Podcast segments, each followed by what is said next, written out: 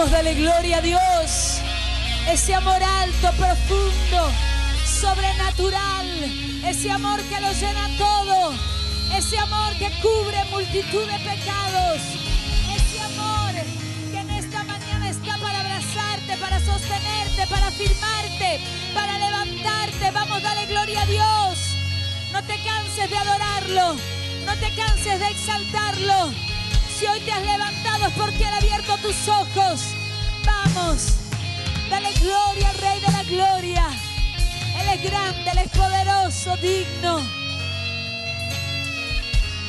Mi alma te alaba, Jesús.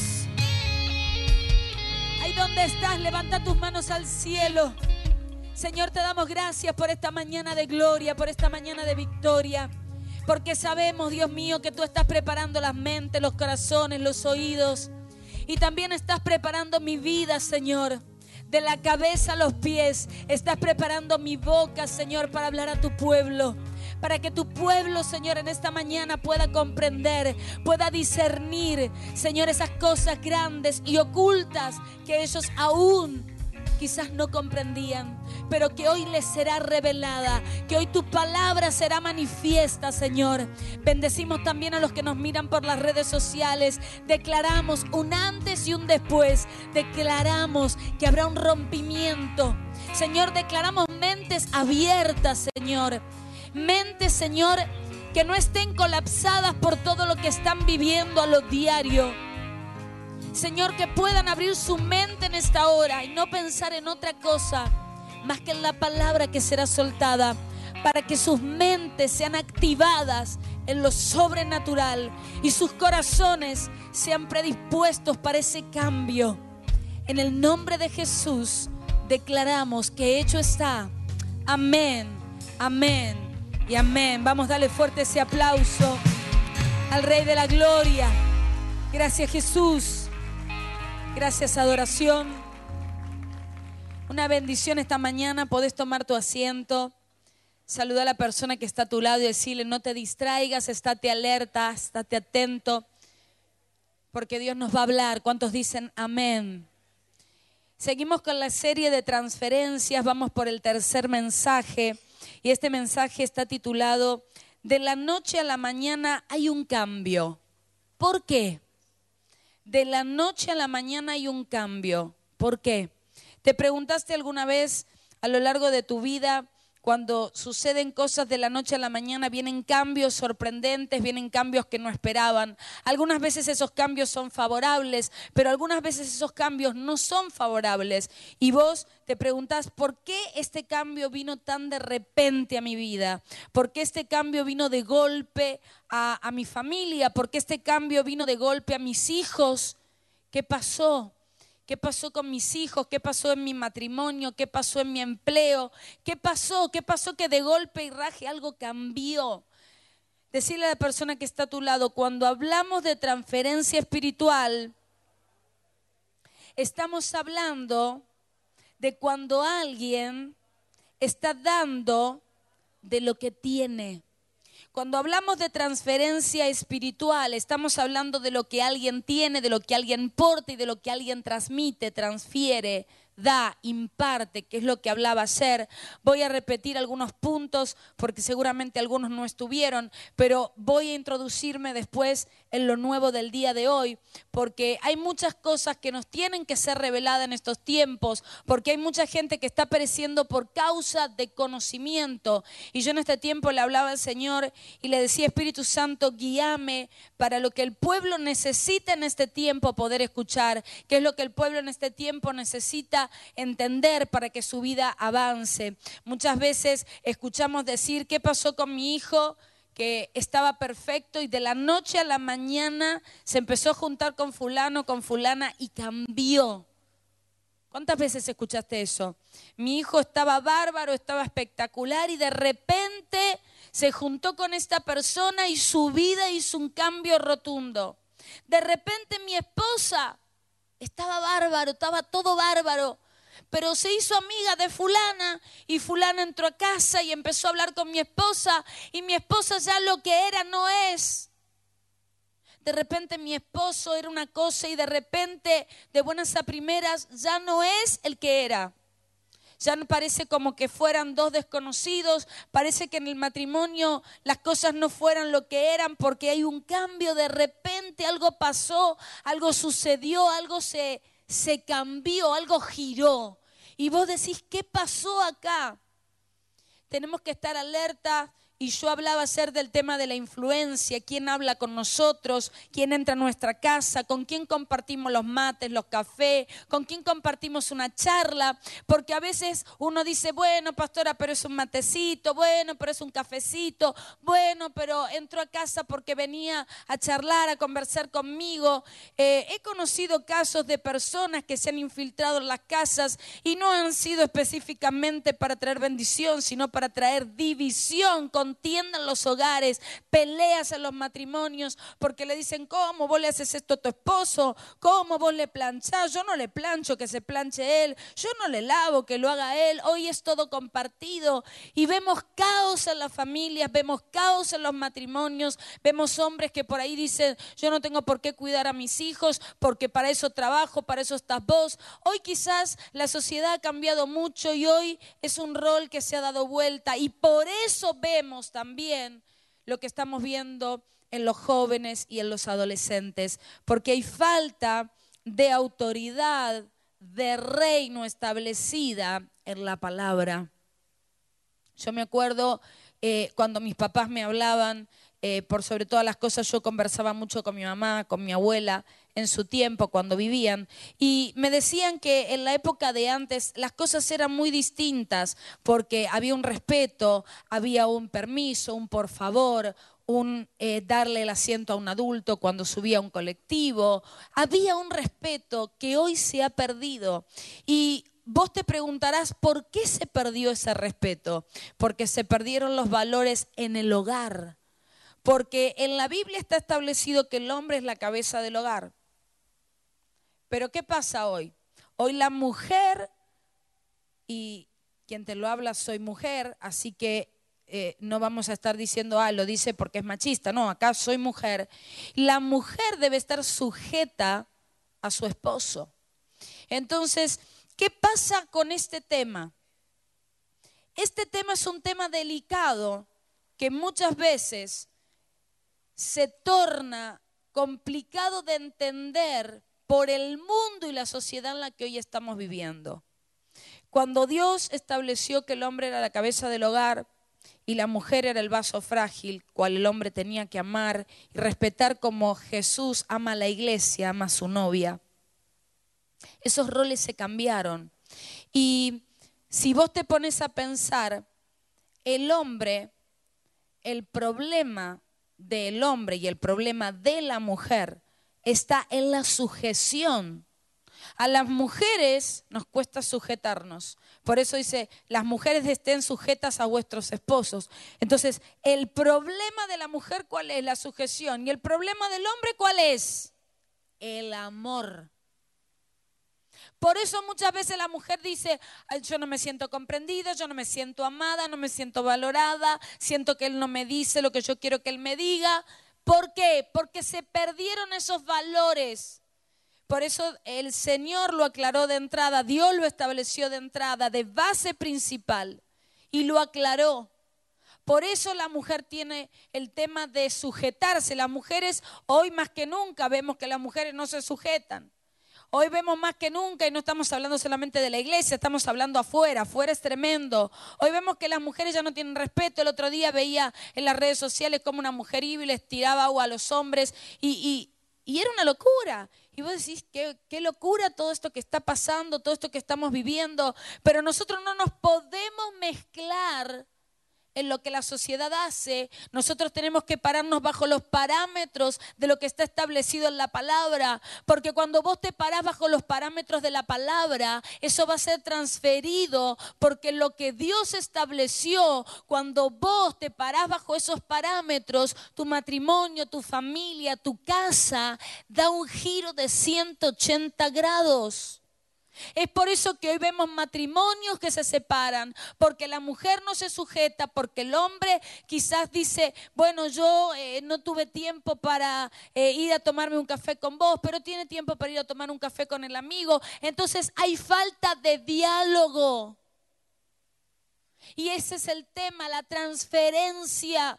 Y ahí es donde viene un tercero donde se mete, donde se infiltra. Por eso cuidado con quién hacemos lazos almáticos, quién se mete en nuestra casa, quién se mete para ayudar y quién se mete para dividir. Porque hay gente que para ayudar, vos te das cuenta porque está aportando algo a tu matrimonio y vos estás viendo que tu matrimonio avanza, pero cuando vos ves que tu matrimonio no está avanzando porque esa persona que entró a tu hogar no está aportando algo de bendición, sino que está aportando algo para división.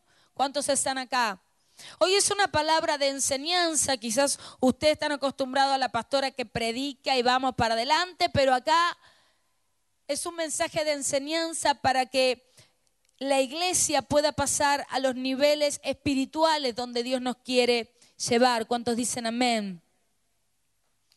Mira a la persona que está a tu lado y decirle, muchas veces hay cambios a los cuales muchas veces no parecen tener explicación.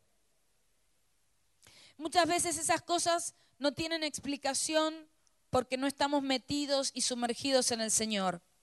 Cuando nos sumergimos en el Señor, en vez de sumergirnos en la señora o en el señor equivocado, ahí es cuando empieza el caos.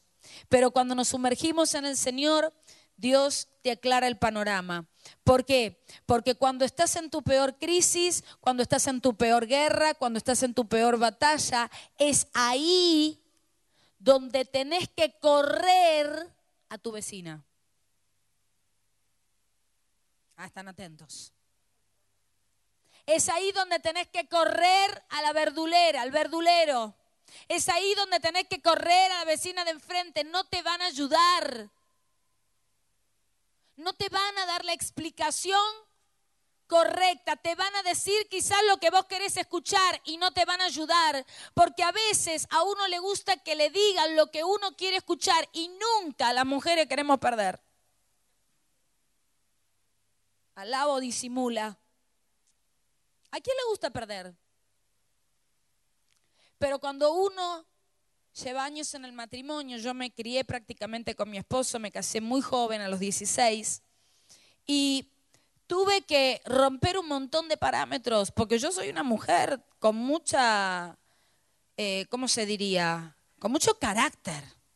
Yo tengo carácter fuerte y mi esposo también, entonces los dos con carácter fuerte, imagínate.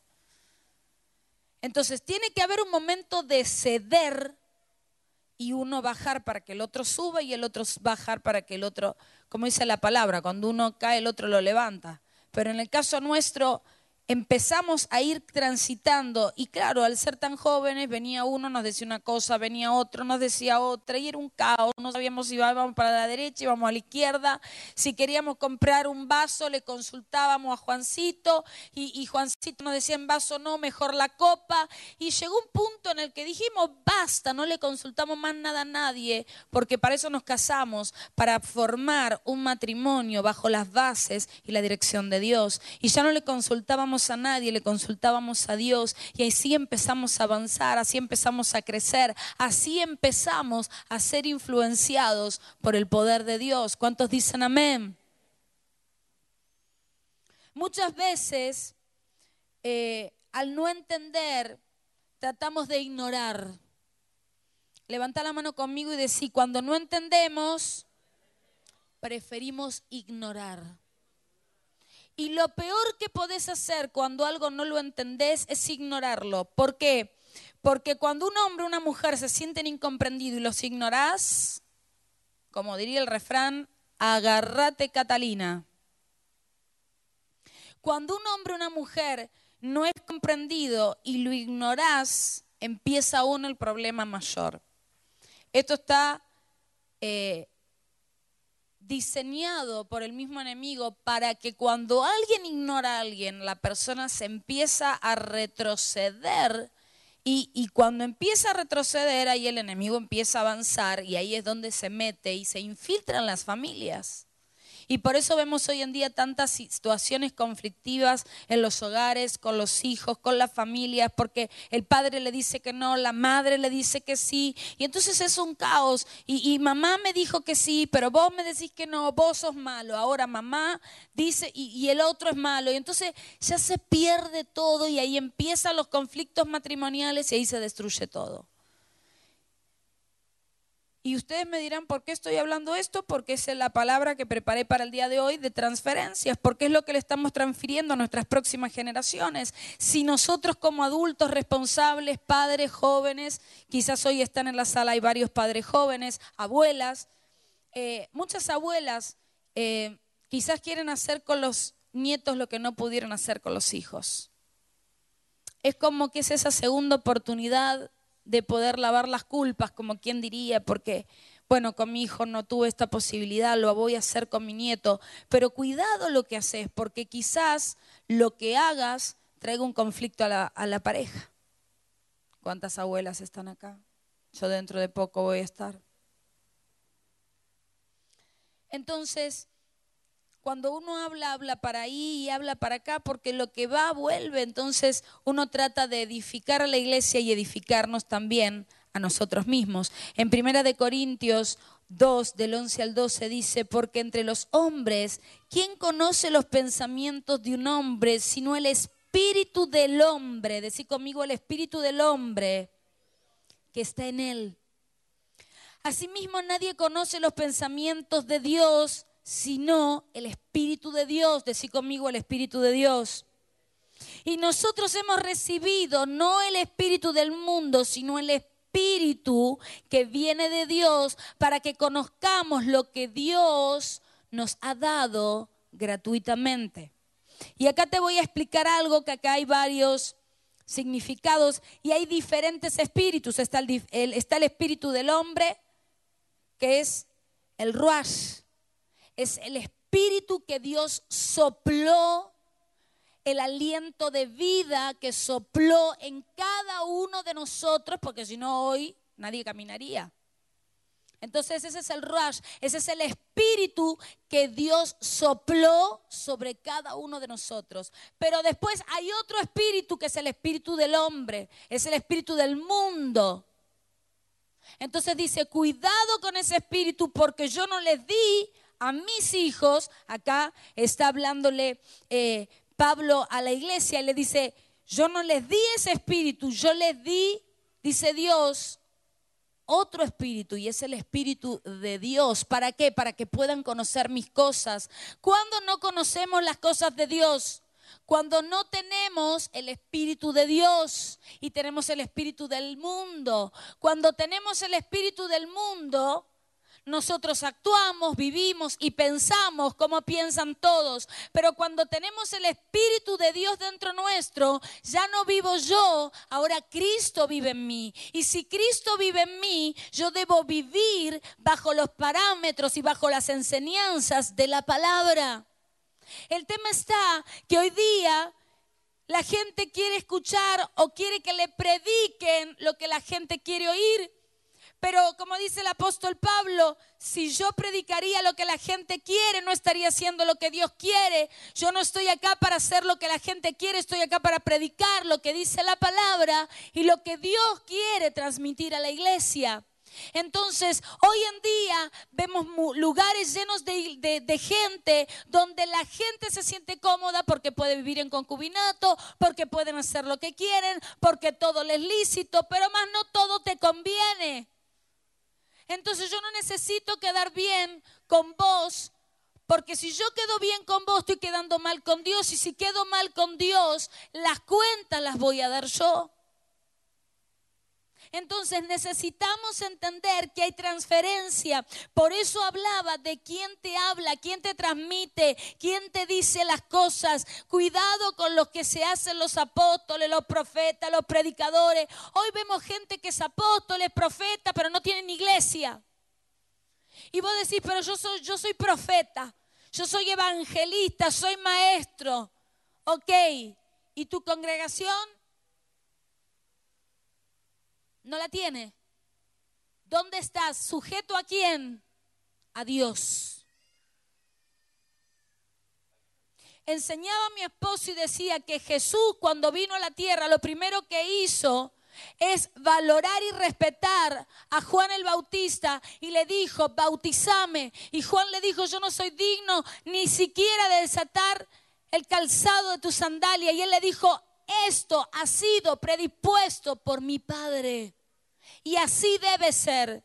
Entonces, cuando vemos gente que no quiere estar bajo autoridad, si no estás bajo autoridad, no puedes estar bajo autoridad de Dios. Cuando una persona no está bajo autoridad, no tiene autoridad. Si vos querés ver una persona con autoridad, vos fíjate si esa persona respeta o si esa persona dice, ah, el pastor dijo tal cosa. Ah, cualquiera. El líder dijo, a mí me importan tres rábanos lo que dijo el líder. Eh, hay anuncio, no tirar papel en el piso, a mí no me importa nada, que lo barre y lo junte el que está para barrer. No, iglesia, esta es la casa donde Dios habita en nuestro cuerpo, pero también es el lugar donde hacemos descender la presencia del Espíritu Santo de Dios. Y si a vos en tu casa no te gusta que vayan y te arranquen las cosas del baño, te tiren los papeles en el piso, te dejen eh, todo el baño manchado, entonces vos tenés que entender que cuanto más en la casa de Dios. Porque eso es transferir a nuestras próximas generaciones lo que nosotros les estamos enseñando. ¿Cuántos están acá? Decir conmigo, el Espíritu Santo de Dios es el único que puede cambiar una persona. A mí muchas veces me dijeron, no, eh, lo puede cambiar esta persona, lo puede cambiar aquel. no, no, no.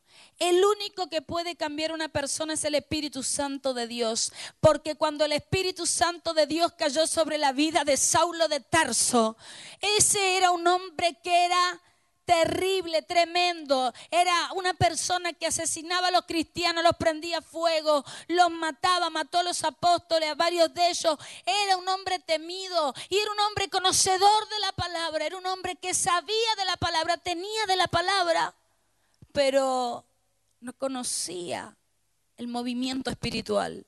¿Cuánta gente conoce la palabra pero no conoce el movimiento espiritual? Entonces, eh, si un Saulo de Tarso no lo pudo cambiar la letra, porque la letra no te cambia, lo que te cambia es cuando esa letra se hace viva en tu vida y vos la pones por obra, porque si no, la palabra es muerta. Porque la fe viene por qué? Por el oír y el oír la palabra de Dios. Pero si yo no pongo en acción lo que estoy escuchando, nada de lo que haga va a cobrar sentido. Entonces, si un Saulo de Tarso, que era una persona rebelde, era una persona que vos decís, esta persona no la cambia nadie, la cambió, ¿sabes quién? El Espíritu Santo de Dios, porque salió al encuentro Jesucristo y le dijo, Saulo, ¿a quién estás buscando? Yo soy Jesús, al que tú persigues como diciendo, estás persiguiendo a la iglesia, me perseguís a mí. El que te persigue a vos lo persigue a Dios. ¿Escuchaste eso? El que te persigue a vos lo persigue a Dios. Por eso le dijo, ¿qué estás haciendo? ¿Qué estás haciendo? Entonces cuando Saulo tiene un encuentro con la presencia del Espíritu Santo de Dios, Saulo de Tarso entra en ayuno de tres días porque no comió. Quedó por completo ciego.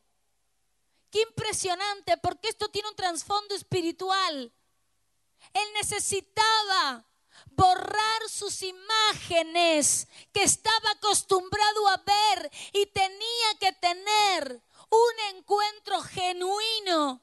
Y le bastaron tres días de ayuno y de estar encerrado y de no ver nada. Porque hay veces que no tenés que ver a nada ni a nadie más que a Dios. Y eso le bastó a Saulo de Tarso para que cuando viniera este varón de Dios, que también tenía temor de ir, pero el Señor le dijo, ve, ve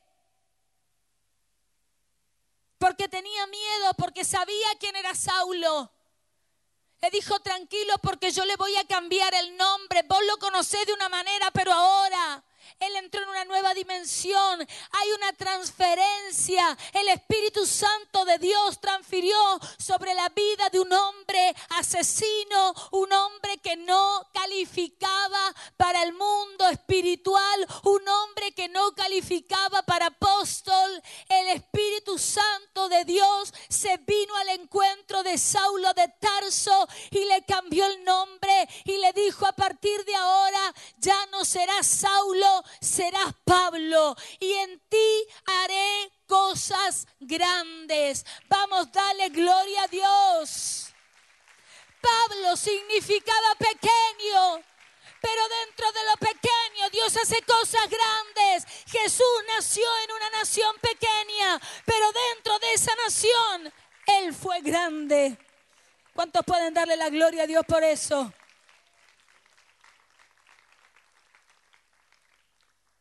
Qué tremendo. Por eso, levanta la mano conmigo y decía, el único que puede cambiar a una persona es el Espíritu Santo de Dios. Por eso cuando estaban en el aposento alto, vino de repente, de golpe, cuando estaban unánimes juntos, vino el Espíritu Santo de Dios y movilizó a 120 personas que cambiaron la historia. Porque el Espíritu Santo de Dios cuando cae en la vida de una persona es para traer revolución.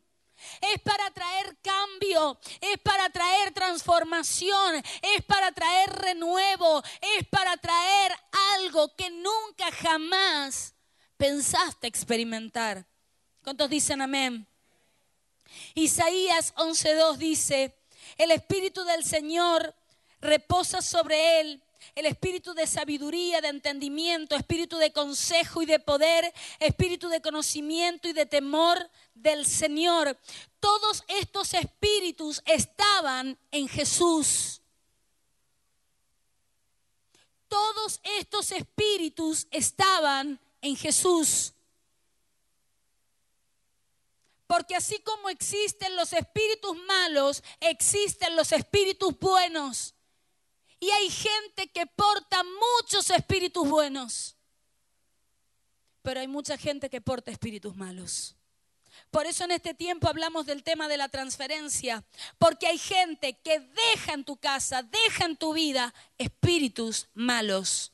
Y entra a tu casa para arruinarlo todo pero hay gente que tiene espíritus buenos que entra a tu casa para cambiar la atmósfera, para cambiar lo que estaba mal y empezar a dirigir como cuando alguien está dirigiendo una obra. Esto va para acá, esto ponelo más para allá, esto alinealo acá. ¿Por qué? Porque cuando viene el poder de Dios sobre la vida de alguien, viene para bendecir, viene para construir y no para derribar. Cuando vos ves a alguien que está derribando a una persona, no te acerques a pedirle consejos porque te va a derribar a vos también. Hoy vemos gente que no entra a las casas a derribar, pero entra por las redes sociales, que es más o menos lo mismo. Entonces, cuidado donde nos detenemos a leer. Hay tantas cosas para leer. No te pongas a leer cosas derribantes, porque esos espíritus entran en tu casa. Hoy está hablando de vos, mañana va a hablar de aquel, pasado va a hablar del otro. Hablemos de Jesucristo. Fuimos llamados a hablar el Evangelio, a hablar buenas noticias, porque el Evangelio que es buenas noticias. Vamos a darle gloria a Dios.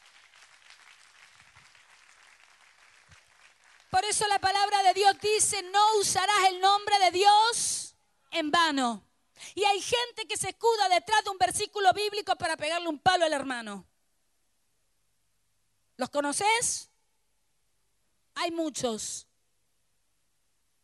y muchas.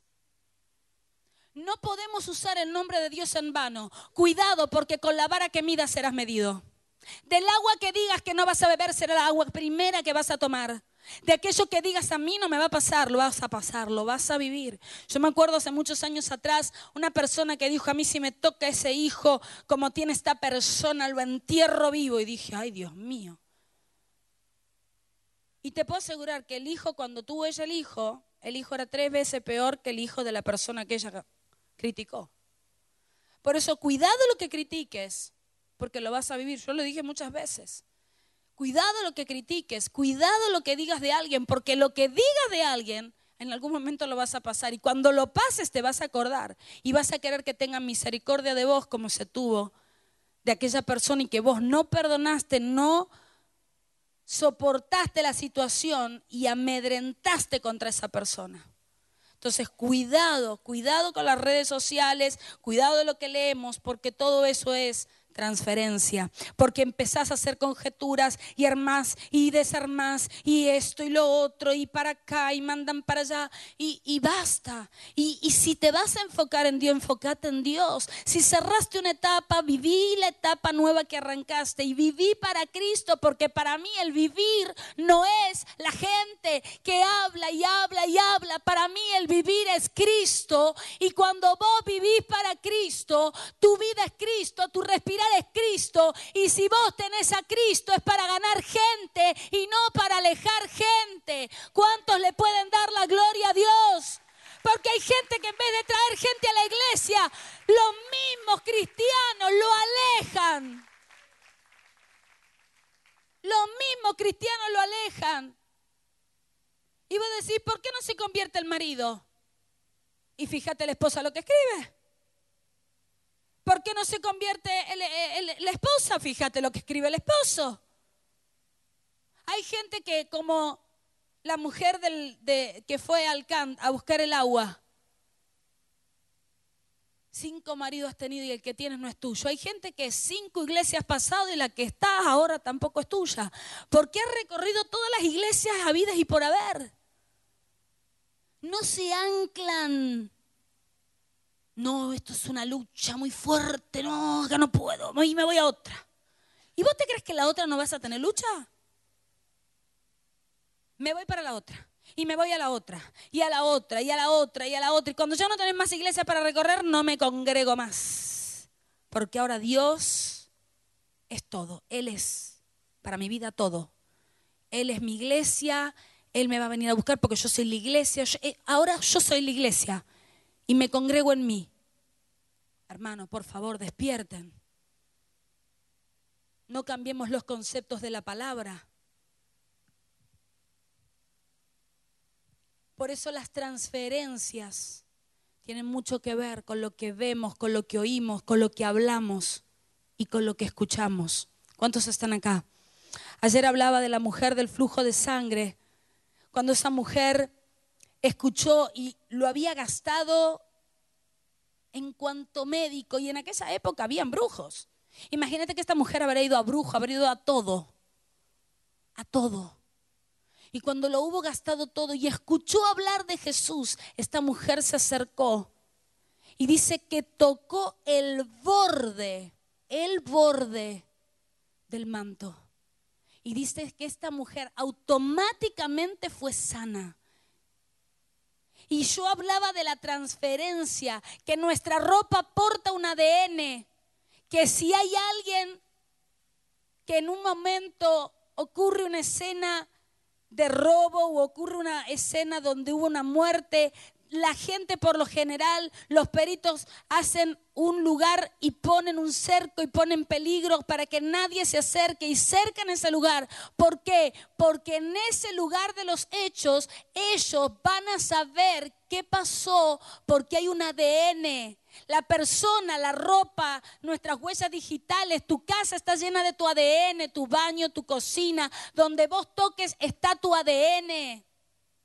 Por eso es que es muy fácil de identificar quién fue, quién lo hizo. Y en lo espiritual es exactamente lo mismo. Por eso necesitamos saber quién entra a transferir y a dejar de su ADN en tu casa, en tu vida, en tus hijos. ¿Cuántos están acá? Entonces cuando Jesús dice, alguien me tocó, los discípulos lo miran como diciendo, pero estamos rodeados de gente, todos nos tocan, todos nos aprietan. No, no, alguien sacó algo de mí, porque virtud, poder salió de mí. Quiere decir que como decía ayer, nuestra ropa porta algo. Cuando vos sudás, tu ropa tiene tu ADN. Yo hablaba de mis hijas que tienen sus perritos y me decían, mamá, van a llorar. Y sí, son, cachorritos, van a llorar. Déjenle una ropa de ustedes para que sientan el olor y sepan que ustedes dejaron una prenda que los represente para que ellos se sientan tranquilos. Y los perritos que hacían iban y se acostaban arriba de la prenda. ¿Por qué? Porque tenía el olor a su dueño, a su dueña. ¿Cuántos están acá? Entonces nuestra ropa deja un ADN, deja algo. Y el ADN que tenía Jesús, como dije ayer, lo que el Espíritu Santo de Dios estaba en él, lo que él sudaba era amor, era compasión, era perdón. Por eso cuando esta mujer le toca el borde de la ropa, lo que estaba en el cuerpo era transferido a la ropa. Por eso cuando Jesús está en el lugar dice, alguien sacó algo de mí. ¿Cómo? Si no le tocó el cuerpo, le tocó la ropa. ¿Qué le sacó de él? Porque el cuerpo transfiere algo a la ropa. Y cuando la mujer le toca el borde del manto, lo que estaba en el cuerpo de Jesús ya estaba transferido en la ropa. Por eso cuando le toca el borde dice, alguien me tocó. Porque poder salió de mí. ¿De dónde salió el poder? De la ropa. ¿Que tocaba qué cosa? El cuerpo. Por eso ayer expliqué claramente porque veo caras renovadas. Por eso expliqué claramente, cuidado con prestar las ropas, porque después vos te encontrás en un caos familiar, te encontrás en un caos con tus hijos, te encontrás en un caos que decís no entiendo nada, porque hay alguien que vos le prestaste o te prestaron o te dieron algo o vos diste algo y te lo devolvieron y eso portaba un ADN y pasó a otro ADN y eso volvió con otro ADN a tu vida. Y después te preguntas, ¿por qué cambié el humor? ¿Por qué cambió la atmósfera de mi casa? Porque las atmósferas, cuando Moisés entra, antes de salir, Dios le habla en una zarza ardiente y le dice, Moisés, quítate el calzado. Por eso dije que iba a tocar algunos temas de ayer. Moisés, quítate el calzado, porque el lugar donde estás santo es. Ahora, si la ropa no tiene nada que ver, ¿por qué le dice que se quite el calzado? Porque la atmósfera que estaba en ese lugar no coincidía con la atmósfera que portaba Moisés por los lugares que él había caminado. Entonces le dice, sacate el calzado, sacate, en otras palabras, todo lo que todo lo que caminaste, todo lo que transcurriste, porque te voy a meter en una atmósfera distinta, te voy a parar en un territorio totalmente distinto al que vos estás acostumbrado a entrar. Y para entrar a esta atmósfera no podés traer nada viejo. Por eso hablaba de que el pueblo de Israel cuando sale de Egipto, están 40 años con la ropa y yo decía, ¿qué tenía esa ropa? Que la usaron durante 40 años y no se envejecía. Cuando a vos pasa un mes, dos meses y ya se te gastó el taco del zapato. ¿Qué tenía esa ropa que 40 años no se rompía, no se envejecía? Esa ropa cargaba un ADN, esa ropa cargaba algo, cargaba con una herencia de maldición que tenían de Egipto. Por eso con esa ropa no pudieron pasar a la tierra prometida. Moisés por eso se tuvo que sacar el calzado y presentarse delante de Dios completamente distinto. Pero la gente que venía de Egipto, nadie se sacó la ropa. Todos fueron con la misma ropa. Qué tremendo. Porque muchas veces vos me dirás, pastora, yo no tengo ropa de hace 40 años, pero sabes que a veces tenés ropas de tu pasado cosas en tu mente, cosas que no pudiste sanar y las venís cargando de 20, de 15, de 10 años y no las podés sacar de tu vida y eso no te permite entrar a lo nuevo de Dios. Hay algo que tenés que soltar, porque si querés entrar en el mover nuevo espiritual, de la parte donde Dios te quiere hacer, ver la zarza ardiendo, te tenés que sacar el calzado. El calzado significa el viejo caminar. No te estoy hablando de sacarte los zapatos, estoy hablando de lo espiritual Tenés que correr todo lo viejo de tu vida, todo aquello que te hizo caminar por malos caminos, que te llevó por malas decisiones, que te llevó a ser quizás una gastadora, gastador impulsivo y que no podés controlarte y que vos decís, Señor, quiero controlarme, pero es algo más fuerte que yo y reventa las tarjetas, repone cheque, pone y ya no sabes más qué hacer. Yo una vuelta agarré y dije, si no te podés controlar, agarrar la tarjeta de crédito y congelala en el freezer. Congelala. Y cuando aprendas, descongelala, pero no la uses si no la vas a usar con sabiduría. Las tarjetas hoy en día te las regalan, te las ofertan en 12, en 10, en 15, y vos vas, te metes y decís, total es en 12, sí, en 12 el televisor, en 12 eh, el lavarropa, en 12 la heladera, en 12 la cama, el 12, y cuando quieres acordar, te llega fin de mes y decís, ¿por dónde arranco? Y ahí empiezan los caos. ¿Cuántos están acá? Transferencias, cosas que quizás vivimos en el pasado, que traemos herencias de nuestra familia, que quizás traemos herencias donde quizás nuestros padres no sabían administrarse y hoy vos decís, bueno, es lo que heredé. No, vos tenés que tener la herencia de ser un buen administrador, porque está la parábola de los talentos, el que tenía uno, el que tenía dos y el que tenía cinco. El que tenía uno que hizo, la escondió. ¿Por qué? Porque tuvo miedo de producir. El que tenía dos la, reprodujo. El que tenía cinco la multiplicó. Y cuando vino a pedir cuentas, porque Dios viene a pedirnos cuenta, cuando vino el amo a pedirle cuenta que representa a Dios, al primero que fue, no fue el de cinco, fue el de uno. Y le dijo, ¿qué hiciste con lo que te di? Sé que eres siervo, sé que eres un hombre de autoridad, que eres duro, que eres... Entonces tuve miedo y lo escondí. Y le dijo, siervo malo y negligente. Lo hubieras puesto a trabajar, se lo hubieras dado a los banqueros y lo hubieras multiplicado. Así que le sacó lo que tenía y se lo dio al que más tenía. Se lo dio al que tenía los cinco y lo había multiplicado, tenía diez y con el que le dio tenía once. Entonces, también le dio la posibilidad de dos, el que tenía dos lo multiplicó por otros dos, porque Dios nos va a dar oportunidad a todos. Hay gente que dice, bueno, pastora, pero yo no tengo nada. Bueno, pero Dios algo te dio y lo que te dio es para que lo multipliques, no para que lo malgastes, no para que lo entierres. Hay gente que entierra su economía y la hunde. Y no es que se sube un barco, se sube al Titanic.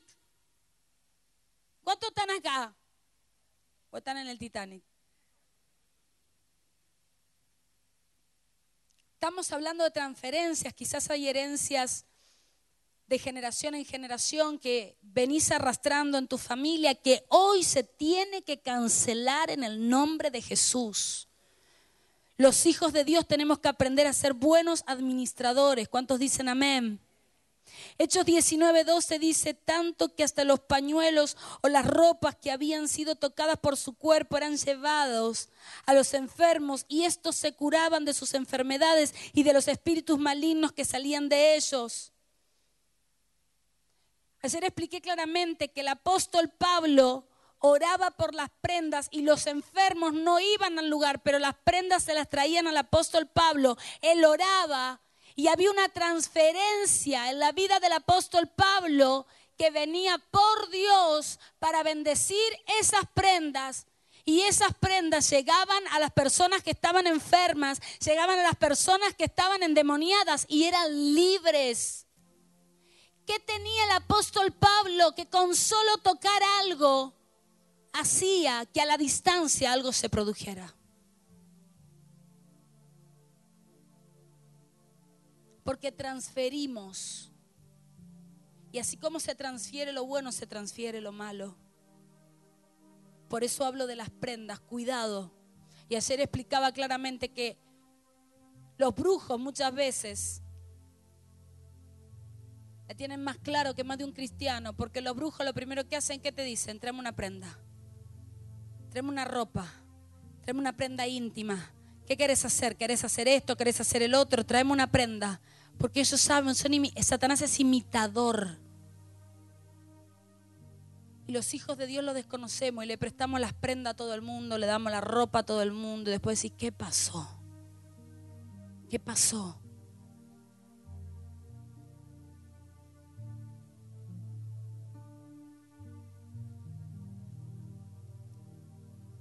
Voy a ir adelantando. Cuando Dios sopla sobre Adán, sopla sobre su nariz. Quiere decir que hay transferencias que vos las vas a oler, las vas a sentir y van a cobrar vida o van a cobrar muerte y ahora te lo voy a mostrar. Cuando uno entra a un ambiente, a una atmósfera, a una casa, uno huele, sin que alguien hable, uno huele el ambiente pesado. Dice, mm, acá está complicado. O lees, mm, acá algo va a pasar, yo no sé, pero... Y te vas a tu casa y decía ayer, te vas con un dolor de cabeza. Algo había en esa atmósfera, algo pesado había en esa casa que se transfirió a tu vida porque oliste algo. Es como cuando decís, me huelo a que esto se pudre todo. Acá huelo que acá va a pasar algo. Mm, esto me huele a mala espina. ¿Cuántas veces escuchaste eso? Hay un perfume llamado Siete Potencias. Este perfume lo preparan los brujos, los hechiceros para hacer maleficios. ¿Y por qué te hablaba de el olfato? Porque estos perfumes son preparados no precisamente para algo bueno. La gente los compra. Los venden por todos lados, los venden hasta por las redes sociales. Pero qué locura porque cuando empecé a leer, es tremendo todo lo que ese perfume carga y encima le dicen siete potencias porque encima le llaman santos a las entidades más potentes del Brasil.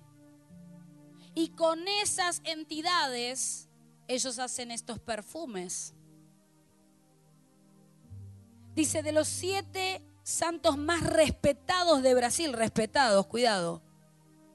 Obatalá, Eleguá, Changó, Ogún, Orula, Yemanjá y Oyum. Esas son las siete potencias. Cuando yo muchas veces en, las oraciones oro y echo fuera todo espíritu de, de venganza, de represaria, espíritu de hechicería, brujería, siete potencias. Algunos mirarán y dirán, ¿qué son las siete potencias? Bueno, las siete potencias es esto. Y a veces el pueblo no lo sabe, porque hay gente que se pone de estos perfumes, los pone en las ropas de alguien para hacer maleficios. ¿Cuántos están acá? Y una de las cosas dice, juntos crean una protección contra personas que le quieran causar mal a alguien. O sea que el perfume te, te da una protección. Pero después me puse a leer en otros lados y el perfume ocasionaba divisiones en matrimoniales. Después me puse a buscar en otro y te daba prosperidad. Después me puse a buscar en otro y separaba los matrimonios. Y yo decía, ¿en qué quedamos? Porque el enemigo es engañador. El enemigo lo que quiere es que vos confundas el perfume más grande que es la rosa de Sarón, que ha perfumado tu vida por excelencia. No cambies el perfume de la rosa de Sarón por este perfume mal llamado siete potencias, que lo único que hace es confundir a la gente para sacarles el dinero y arruinarlos con espíritus que luego entran en sus cuerpos, en su vida, porque fíjate que la mujer rompe el frasco, mira qué astuto es el enemigo, rompe el frasco de, de perfume a los pies de Jesucristo y ya conocen mucho la historia, el que no la conoce después la lee y rompe el perfume y le, le, sacan todo al Señor antes de morir en la cruz del Calvario, pero lo único que no le pueden sacar es el perfume que aquella mujer le derramó. Por eso el enemigo es imitador, diablo basura. Y quiere ponerte esos perfumes muchas veces para engañarte. Y estoy hablando en general porque hay gente en las redes sociales que conoce, que no conoce del Señor y tienen que abrir los ojos, tienen que despertar. Estas cosas fueron hechas para engañar a la gente, para que la gente ponga dinero. Pero tu vida no se arregla. Quien te habla, mis padres fueron por todos lados para arreglar su matrimonio, cada vez estaban peor.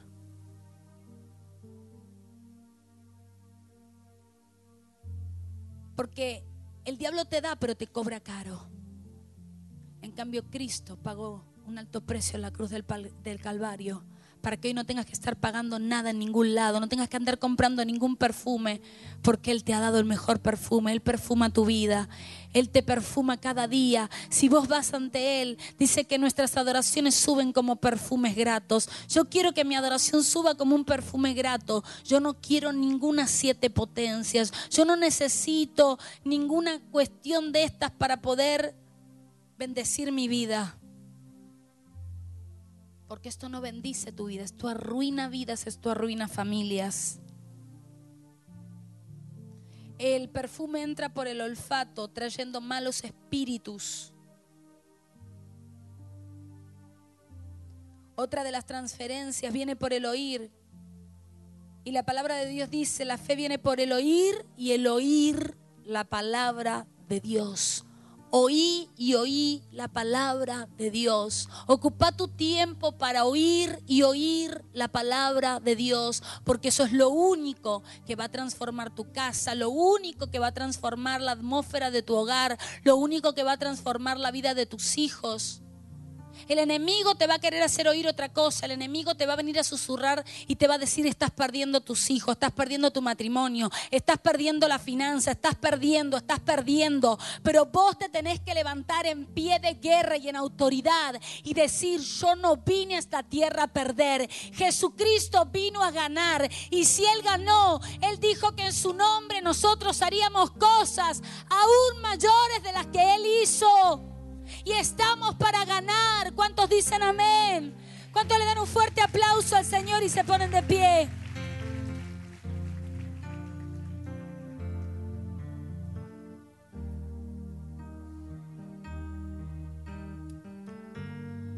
El oído es el que mantiene el equilibrio del cuerpo. Y yo me anoté acá, es capaz de informar al cerebro para que mueva los músculos necesarios que permiten mantener el equilibrio. Mira a la persona que está a tu lado y decirle, cuando escuchamos algo negativo, perdemos el equilibrio y nuestra mente colapsa. Porque dice que el oído le manda información al cerebro. Por eso a veces cuando escuchas algo y la cabeza dice, ay, me va a explotar la cabeza. Porque escuchaste a alguien que en vez de bendecirte te trajo una explosión a tu vida. Por eso estoy hablando de transferencias. Y por eso lo repito, para que te entre por el oído la palabra que no te va a hacer doler la cabeza, que te va a sacar de dolores de cabeza. Por eso vemos gente confundida, gente que no saben qué hacer, gente que está preocupada, que tiene su cabeza colapsada porque escucha todo el tiempo las voces negativas de este mundo. Yo a veces no sé ni lo que pasa en el noticiero. Muchos me, me podrán criticar y decirme, pero pastora está como en un una burbuja y prefiero estar en la burbuja de Cristo, porque si me voy a meter en la burbuja esta, olvídalo. Porque las, las noticias que tienen para dar no son las noticias que a mí me dice Dios. Lo que este mundo te da no es lo que a mí Dios me da. En una ocasión un médico me ve, yo estaba, me sentía re mal y no quería ir al médico porque les, les confieso, no me gusta ir. Pero prácticamente me llevaron. Me sentía muy mal, no me podía ni parar, sentía re mal. Cuando el médico me ve, sin hacerme ningún chequeo alguno, me dice, tenés meningitis. Urgente, hacete estudio acá, pim, pum, pan, de urgencia. Yo como no sabía lo que era la meningitis, estoy hablando hace unos cuantos años para atrás, no tenía ni idea lo que era la meningitis. Yo me fui como si me hubieran dicho, tenés un resfrío, ando urgente a hacerte unos análisis. Y me fui. Me hice los estudios, me hice todo, volví. Y le digo, ¿y? Ay, gracias a Dios que no tenés meningitis. Y yo le digo, ¿y qué es eso? Y me explicó. Si yo le hubiese preguntado qué es eso antes, me hubiera transferido un miedo. Y te vas. Me voy a morir. Me va a pasar esto. Me va a pasar el otro. Y fuiste. Y a partir de ahí aprendí algo que a veces es mejor no saber. Porque cuando no sabes, entra en escena Dios y trabaja más fácil. ¿Sabes por qué se trabaja fácil con la gente nueva? Porque no sabe. Y vos le decís, anda para la derecha, ah, voy. Pero el viejo, y no me hablo del viejo de edad, sino de los que tienen por ahí manias. No, pero a mí en la otra iglesia, pero no, pero yo hace 20 años para atrás y eso te frena.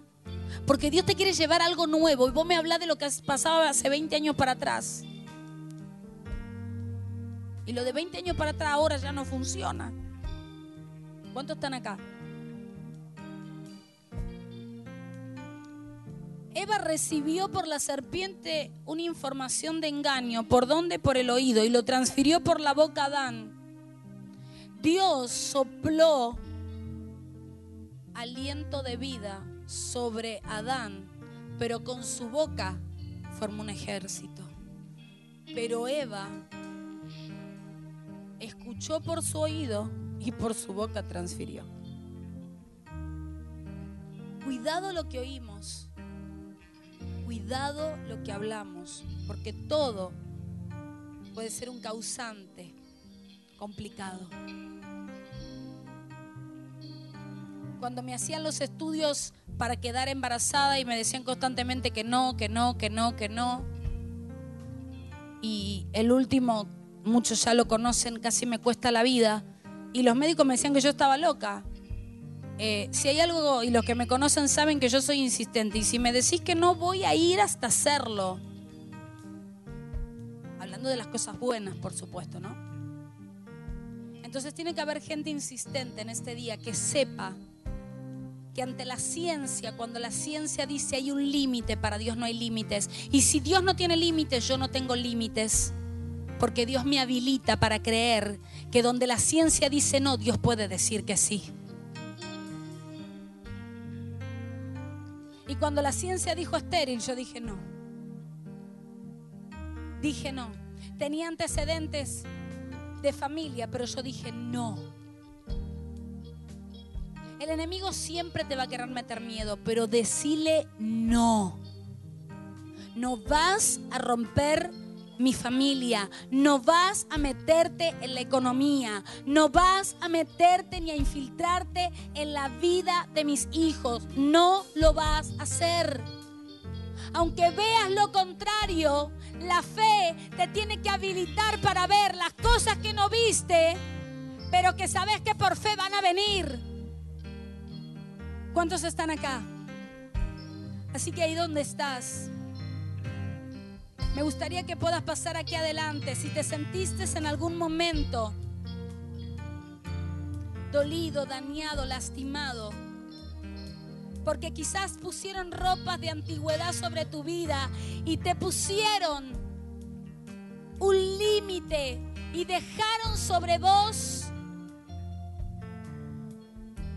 un perfume de una herencia que ya no querés para tu vida. Quizás oliste muchas veces a herencias de temor, a herencias de poder avanzar, a herencias de poder formar un hogar, a herencias de no separarte más, a herencias de poder formar una familia bendecida y en victoria. Que puedas en este día decirle, Señor, quiero un cambio de mentalidad, quiero un cambio, una transformación a mi vida, quiero que mi vida sea transformada por completo, ya no quiero esta vida para mi vida. Quiero que tu poder se haga manifiesto. Yo voy a invitar que los pastores pasen aquí adelante y que puedan estar impartiendo, bendiciendo a la gente.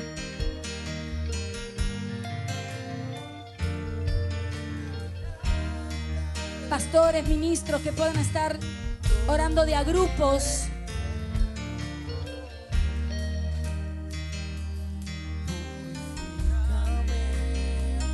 La transferencia de fe es la más grande que tiene que evitar en tu vida. No permitas que las transferencias de hombre o mujer negativo, negativas, hagan algo en contra de tu vida.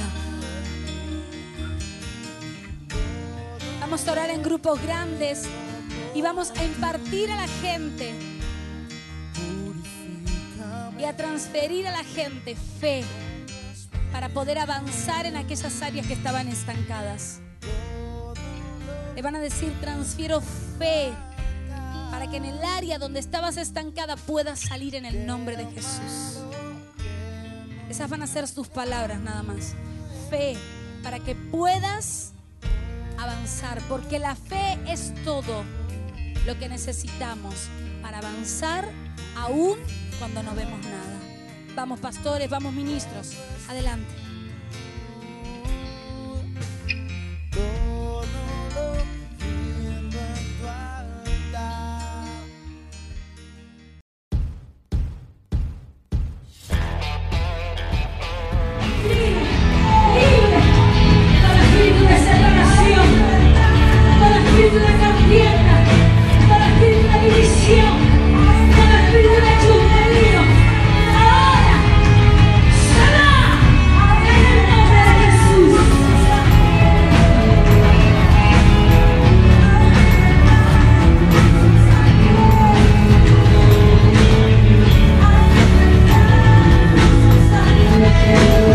Con ganas, seguimos en Spotify. Subimos contenidos todas las semanas.